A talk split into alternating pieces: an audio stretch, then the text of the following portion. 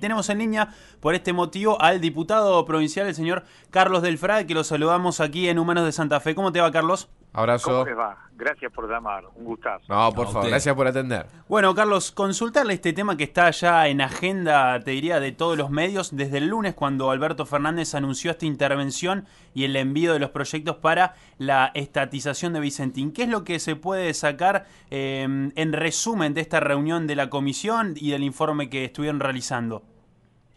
Y ahí juntaste un montón de temas. Vamos a tratar de separar como para que Vamos por el informe primero, por el informe. ¿Queréis ir por el informe? Vamos por el informe. Vamos por el informe. El 5 de mayo constituimos por una resolución de la Cámara esta comisión de seguimiento de Vicentín integrada por todos los bloques legislativos.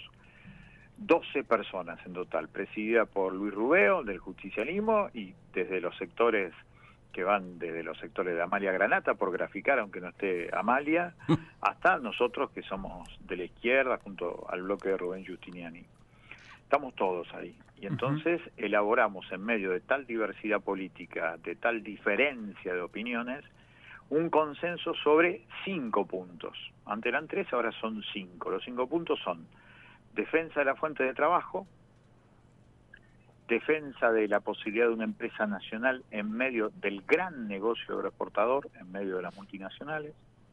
El tercer elemento, que es vital y que hoy se va a profundizar cada vez más, ¿dónde diablo fue la plata que Vicentín le sacó al Banco Nación por la graciosa concesión que le daba el ingeniero Macri a través de los corruptos funcionarios que tuvo el Banco Nación con Javier González Fraga a la cabeza? Y por último, ahora se agregan dos cuestiones que son evidentes, imprescindibles para la provincia de Santa Fe garantizar la transparencia de todo este proceso que se inició el día lunes y defender el interés santafesino con participación santafesina en lo que se constituya de acá en más. No solamente en el debate en el Congreso de la Nación, sino en lo que sea. Así que esos cinco puntos están consensuadas por todas las fuerzas políticas de la legislatura y eso le da una fortaleza muy linda, muy interesante en esta enorme diversidad ideológica que tenemos en la legislatura, pero que nos hace avanzar mucho sobre cuestiones muy ciertas. Y esa es posiblemente la raíz de este informe que hoy presentamos, muy completo, en donde le decimos a la gente que vamos construyendo una línea de tiempo en los últimos dos años, mes a mes, todo lo que fue haciendo Vicentín, cosa que empieza a explicar cómo en estos dos últimos años Vicentín se desprende de lo mejor de su historia, que durante 91 años fue construyendo a partir del trabajo de la gente, de la producción del campo santafesino, la hizo la empresa más poderosa de Santa Fe y la primera agroexportadora de la Argentina. Ahí te detengo, Carlos, porque por ahí en esta discusión de estatización sí, estatización no, eh, por ahí pasamos por alto la importancia que tiene a nivel, eh, a, ver, a nivel territorial y a nivel económico hoy en día y a nivel financiero también Vicentín. De manera por ahí un poco resumida, ¿cómo puedes explicar esta... Dimensión social, te, explico la dimensión social. Yo digo que esto iba a ser la segunda forestal si no se metía el presidente de la Nación el lunes. ¿Por qué la segunda forestal? Porque son 7.000 puestos de trabajo en forma directa. Uh a sumar. Ahí está. 21.000 indirectos. Claro. O sea, estamos hablando casi de 30.000. 28.000 trabajadores. Más los 2.368 acreedores que están hoy en el concurso y que son mayoritariamente productores que ya entregaron la soja y nunca la cobraron ni tampoco le devolvieron la soja, tenés 30.000 familias santafesinas que dependen de Vicentín. Una locura. Esa cifra nunca se dijo. Es una dimensión social enorme. Y ese drama social era el que necesariamente reclamaba que alguien cambiara la palabra angustia, que era lo que tenían y tienen todavía los productores, la que tenían los trabajadores, y que el lunes el presidente obturó porque dijo, nosotros desde la presidencia garantizamos la continuidad laboral. Listo, hay un antes y un después de eso. Por eso apoyamos esa medida. Nosotros no tenemos nada que ver con el gobierno de Fernández ni con el gobierno de Perotti. Pero hay que ser generoso en política, hay que reconocer lo que se hace bien. Y esto se hizo bien. Entonces, ¿el Estado puede ser indiferente frente a la angustia de 30.000 familias? No. ¿Puede el Estado ser indiferente sobre cómo el mayor negocio de la Argentina se queda en manos extranjeras? Para mí tampoco. Claro, esa es una de las claves también, Carlos, ¿no es cierto? El tema de que es una de las empresas que de mayor facturación dentro del país y que además tiene un manejo de eh, nada más y nada menos que la exportación de una de sus cosas, que es la soja, que a su vez puede hacerte subir o manejar de alguna forma el dólar o la variación de las divisas acá en Argentina.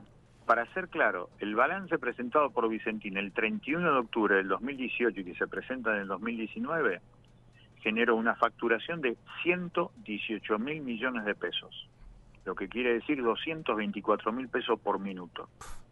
Tuvo ganancia neta por 30 mil millones de pesos. ¿Qué grabación tiene en, materia de impuestos? ¿Qué grabación tiene que es algo que también muchas veces eh, tuviste en Santa Fe, por la exportación, cero. Cero, es decir que de toda esa exportación... Por, por, exportación, cero. Al por Estado... ese criterio que viene de la guerra del Paraguay, de 1865, en donde por la necesidad de la nación, por encima de la provincia, porque estábamos en guerra, ingreso bruto a la exportación no se cobra. Entonces se reformó la constitución justamente ahí en el Cabildo de Santa Fe, la actual Casa Gris, en septiembre de 1866, y ahí se dijo que las provincias dejaban de cobrar ingreso bruto por la exportación porque había más necesidad de la nación que de la provincia. Hoy es exactamente al revés se necesita un cachito de valentía política en los partidos grandes para empezar a cobrar lo que hay que cobrar, que es ingreso bruto a la exportadora. Pero bueno, cero, cero por ciento. Volviendo... Está cobrando solamente por la actividad comercial un 2%. Volviendo, Carlos, a este informe que dieron a conocer hoy, lo que están pidiendo también ustedes es tener un lugar dentro de la mesa de esta interventora que, que va a empezar a ejecutarse, supongo que dentro de unos días. Más que nada, acceso a la información, no es que queremos un lugar, no queremos meter un diputado, un senador, esa puede ser una idea de, un querido compañero que tengo y con quien tenemos diferencias, pero que compartimos muchos años, que es Ariel Bermúdez, esa es la idea que tiene Ariel, pero es una idea individual, como nosotros siempre decimos, siempre hacemos la aclaración, cuando hablamos en un nosotros de la comisión lo decimos en este en este concepto del nosotros. Cuando hablamos de lo particular también hacemos la observación desde lo particular. Acá el concepto general es hacer todo lo posible para garantizar la transparencia y defender los intereses santafesinos. Esos son los dos puntos que hoy se agregaron, porque antes de la conferencia de prensa de la presentación del informe hicimos una reunión de la Comisión de Vicentín. Claro.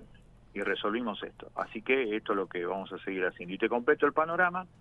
Vicentín, en un cuatrimestre de facturación puede llegar a resolver la deuda.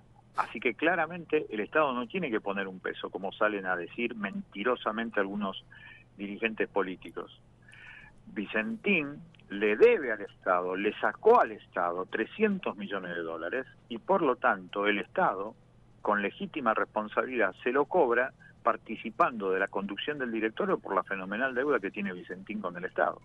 Carlos, para agradeciéndote primero que nada el tiempo, eh, consultarte, a ver, ¿qué opinás acerca cuando empiezan a decir que Argentina se acerca a una especie de comunismo o Venezuela con este tipo de medidas? ¿Qué, opinión te, merece?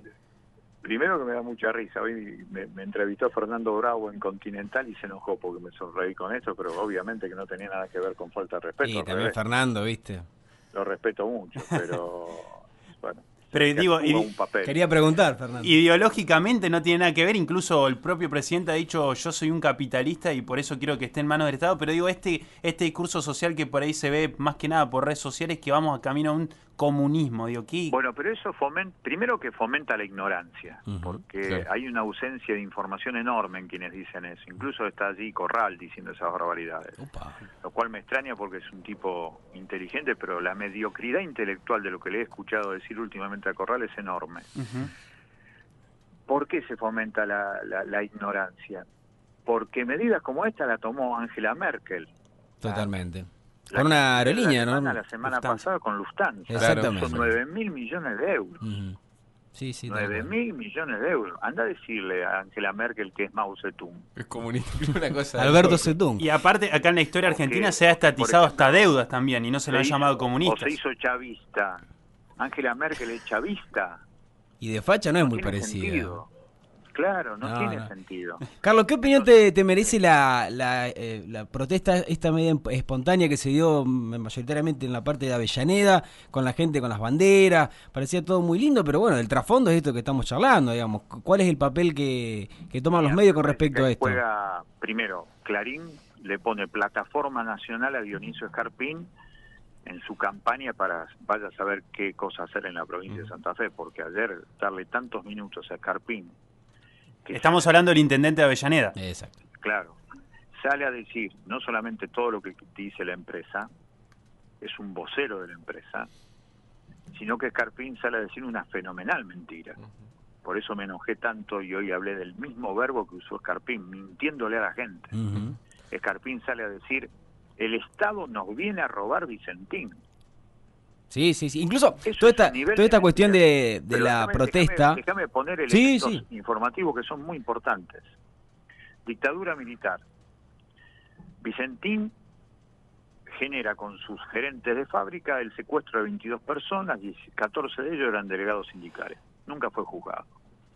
Pero la dictadura militar lo premia a Vicentín dándole en 1979 el puerto de Ricardone, con lo cual inicia su negocio portador. Pero se retira la dictadura y Vicentín le deja un paga Dios al pueblo argentino. Una cosa de loco por un millón novecientos mil dólares. Es decir, el Estado salió a bancar a Vicentín. 1982, Domingo Felipe Cavallo, después de la guerra de Malvinas, presidente del Banco Central de la República Argentina, estatiza, estatiza la deuda privada de Vicentín, estatiza la deuda privada de Vicentín, la pagamos nosotros. Que paradójicamente también estaba la deuda de la familia del expresidente Macri también. Entre otros. Dentro del combo. Uh, mamita, 2001. ¿Cuántas cosas, Carlos, que hay acá en el medio? Pero, esperá, pero, pero es la que no se dicen. Yo por eso digo, vamos a discutir, pero discutamos con un nivel de información racional para que la gente se lleve algo además de consignas vacías. Año 2001. Vicentín fuga, fuga.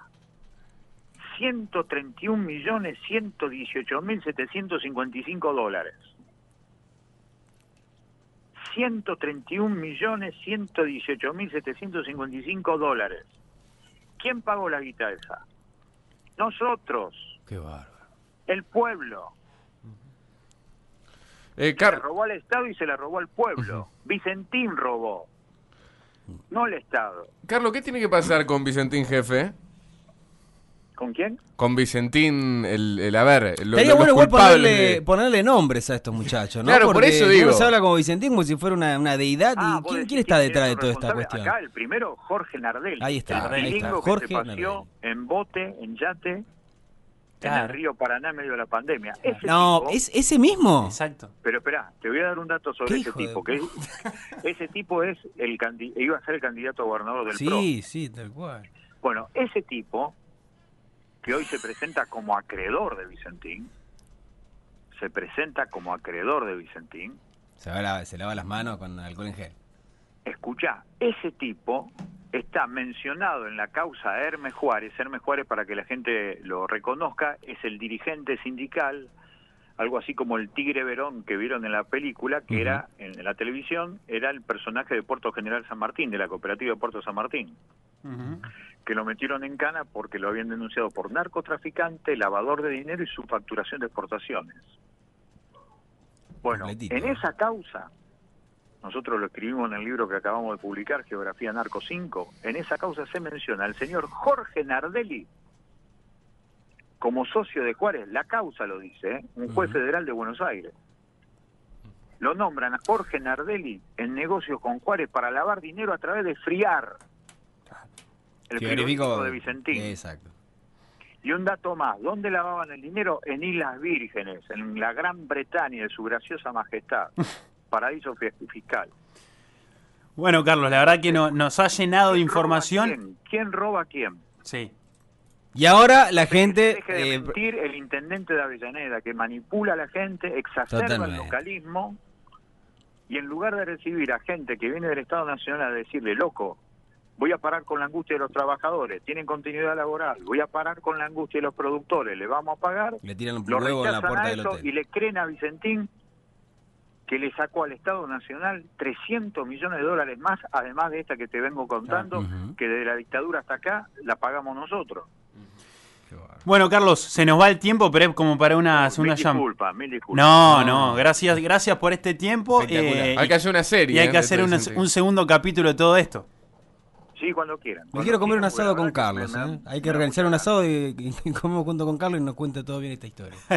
Un abrazo, Carlos, muchas gracias. Un Abrazo. abrazo grande, hasta cualquier momento. Bueno, está ahí, entonces escuchamos al diputado provincial Carlos del Frade que... eh, bueno, Espectacular. Merendó, Le- merendó con chimichurri. le tiró a todos. Bien. le tiró a todos. Pero dato, a, a mí me gusta este tipo de, Sí, preciso el tipo. de política. Fuerte. El tipo, esto, esto y esto. ¿Cuánta guita? Con. Esto. Con centavos y pe- hasta el último dólar. ¿Cuánto se robaron? Esto. ¿Quién es? Este. Perfecto. Y es No, un legislador que- que... no, le tiembla, el- no le tiembla el pulso para criticar tanto al PRO, estamos hablando del macrismo, más de derecha, tanto como al peronismo, Bien. que también le ha tirado un palito eh, a los distintos gobernantes. Así que Bueno. es interesante.